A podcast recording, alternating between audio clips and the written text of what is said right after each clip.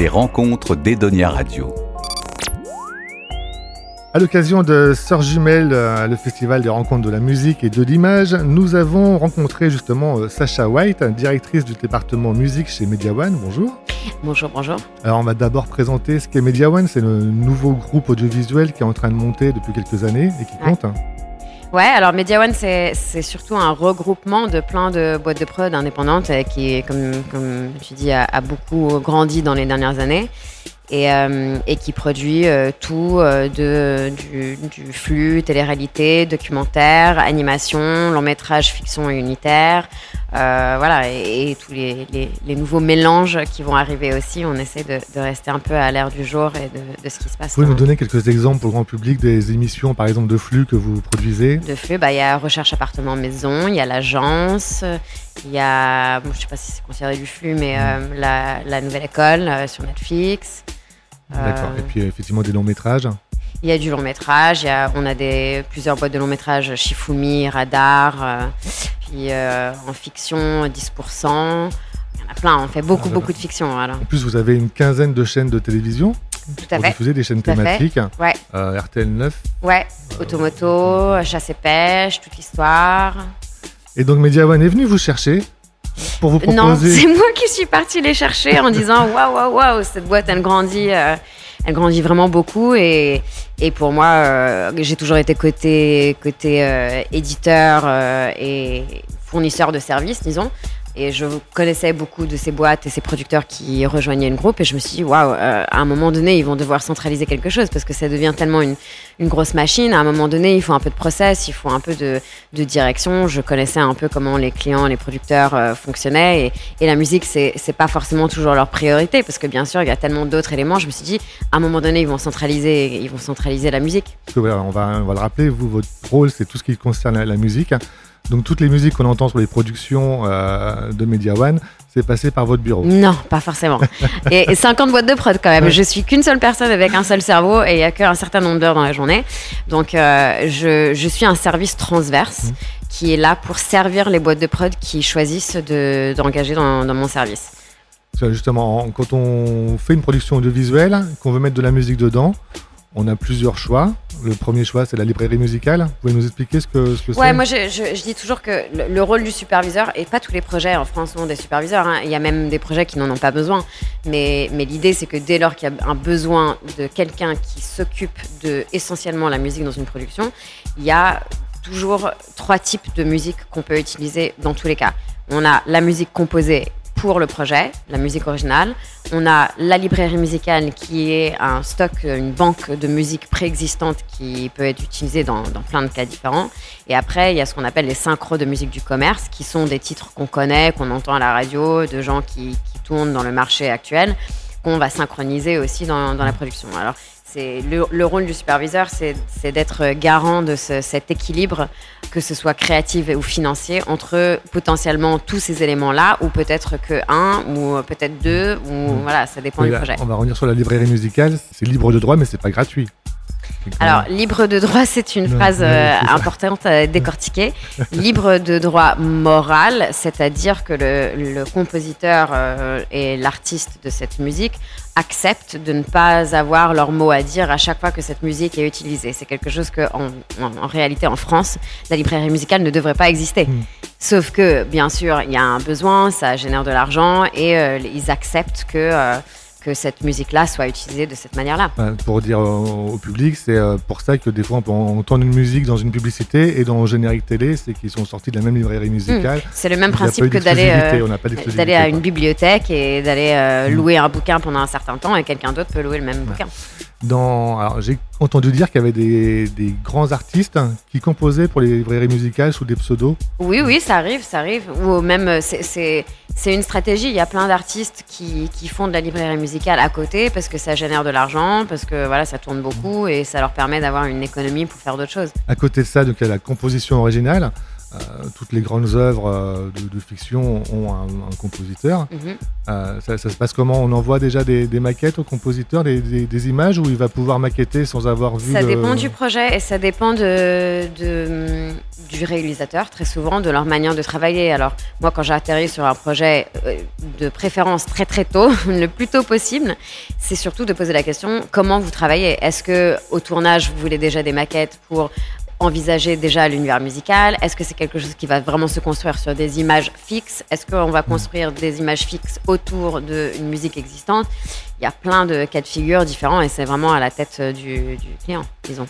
Et le petit chapitre un peu compliqué pour vous, c'est après la synchro. Donc c'est quand le réalisateur ou le producteur veut une musique du commerce. Là, c'est un peu plus compliqué. Vous nous expliquez comment ça, se passe? Euh, Je dirais pas que c'est forcément plus compliqué. Hein. C'est juste différent. C'est encore une autre. Euh, c'est encore un autre sujet. C'est-à-dire que souvent, on n'a pas conscience, euh, quand on n'est pas dans la musique, on n'a pas conscience des prix mmh. de la musique. Alors, on se fait des idées et souvent, c'est aussi. Euh, on, est des êtres humains, c'est totalement subjectif la musique et quelqu'un va écrire leur projet avec telle musique en tête et, parce que ça leur rappelle un truc de leur enfance. Mmh. Et, nous, on peut pas trop se, se battre contre ça, les superviseurs. Mais ça veut dire que cette musique-là, peut-être, elle va pas être possible à clairer pour ce projet.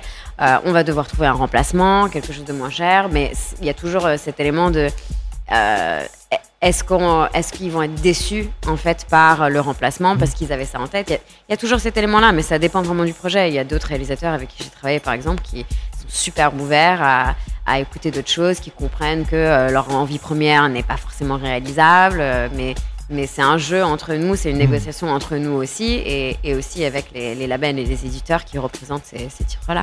Alors comment ça se passe Un réalisateur vient vous voir et dit Moi je veux tel morceau de Madonna. Vous faites quoi? Euh, déjà, on va se. Moi, moi je, je, pars du principe de ne pas faire juste parce qu'on me demande de faire. Je pense qu'il y a une réflexion sur la musique qui est super importante.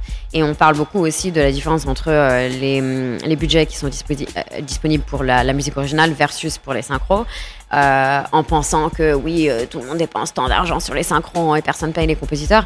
Mais en fait, tout est une question de quelle place, quelle musique va prendre. Alors, si en fait c'est la musique composée qui est très très importante, bah, on va mettre plus de budget sur la musique composée. Si en fait c'est les synchros qui racontent l'histoire et qui ont vraiment une place, bah, on va mettre plus de budget sur les synchros. Alors moi, quand on me demande de clairer Madonna, je vais dire pourquoi. Hmm. Pourquoi on va situer ce titre-là ici? Est-ce qu'il n'y a pas un autre endroit où on peut le mettre qui est peut-être plus pertinent? Est-ce que ce titre-là vraiment nous sert à raconter l'histoire que vous avez envie de raconter? Est-ce que c'est pas plus pertinent de mettre un autre titre moins cher? Tu vois, il y a plein de questions qu'on doit poser pour savoir déjà si on y va ou si on n'y va pas. Et après, on peut toujours demander un devis, voir ce que ça donne et, aviser après. Donc après, c'est la maison de disques, les éditeurs, qui vont eux aussi du coup contacter euh, l'artiste qui doit mhm. donner son, feu vert. Tout à fait. Nous, le, premier, la première porte, c'est toujours le label et les éditeurs, ou les, je dis les s'il y en a multiples, euh, leur contacter avec une demande très claire qui demande euh, qui leur donne le, type de droit qu'on demande, la durée, le territoire, euh, l'extrait dans lequel ça serait utilisé, la durée du morceau ou l'utilisation du morceau, les informations par rapport à la prod, le budget, les réalisateurs, les producteurs, la boîte de prod, etc. On leur donne vraiment un maximum d'informations et après, eux, ils, nous, ils nous donnent un devis. Et ça fait donc quelques années que vous êtes dans le domaine de la musique, hein, de la synchro. Euh, est-ce qu'il y a des choses qui ont changé euh, ces, dernières années? Est-ce que, le métier évolue euh? Ouais, tout le temps. je pense que surtout avec l'arrivée des plateformes en France, notre manière de réfléchir, et je pense que Media One le fait très très bien, c'est de comprendre vers où on va. Et là, avec l'arrivée des plateformes, on va vers l'inter. On va vers du contenu français qui n'est pas que pour la France. On va vers du contenu français qui voyage, comme 10% par exemple, qui va avoir des remakes maintenant dans plusieurs territoires. Alors, on n'est pas en train de parler des trucs que franco-français et ça change notre manière d'aborder déjà les talents avec qui on peut travailler, les budgets qui sont à disponibilité, euh, notre approche par rapport au synchro. Peut-être si on a un projet et on veut que ça soit un projet inter, ben on va pas mettre un truc euh, inconnu. Euh, à l'inter, il y a un truc super franco-français, il, y, a, toute une approche, une stratégie qui s'adapte aussi, et bien sûr des tendances musicales. Les tendances musicales, on les voit tout le temps, ça dure quelques années, et après ça change, ça, ça dépend. J'ai l'impression qu'il y a aussi une multiplication des compositeurs de, talent. On avait ici euh, Mathieu Lambolé qui avait fait euh, Lupin, tout ça. Il y, a, il y, a, toute une scène émergente dans les compositeurs de musique. Je pense que maintenant, c'est vraiment un, une volonté de certains de faire des musiques de films, de fiction, de cinéma. Il y a tellement de, débouchés. Ouais, je pense que ça, a toujours été un métier qui est valorisé, mais peut-être aujourd'hui il y a plus d'opportunités parce qu'il y a plus de contenu, donc il y a plus de compositeurs parce qu'ils ont du travail. Et peut-être avant, le, pool était beaucoup plus petit parce qu'il y avait moins d'opportunités. Et aujourd'hui, il y a plein de gens qui arrivent à faire leur vie, que ce soit dans la librairie musicale, euh, dans la création de la musique pour de la pub, ou du générique, ou de la fiction, ou du long métrage. Euh, voilà, il y, en a quand même beaucoup des opportunités. Donc les gens, ils vont vers ça. Et justement, pour terminer, un conseil à donner à un jeune compositeur qui voudrait se, lancer, qui n'a encore pas euh, mmh. produit.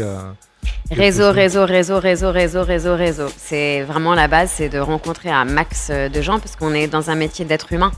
Donc euh, les, contacts qu'on peut avoir, c'est ça qui va mener, mener vers des, collaborations. Alors d'être présent un maximum, de rencontrer les gens, d'aller vers les genres de projets qu'ils recherchent, de mettre en avant leurs talents, mais surtout de tisser des liens euh, humains. C'est ça qui fonctionne au mieux pour intégrer un milieu qui est assez difficile à intégrer. Eh bien, rendez-vous du coup euh, à Sœur Jumelle l'année prochaine en 2024 pour continuer à réseauter. Euh, Sacha White, merci. Merci. Edonia Radio.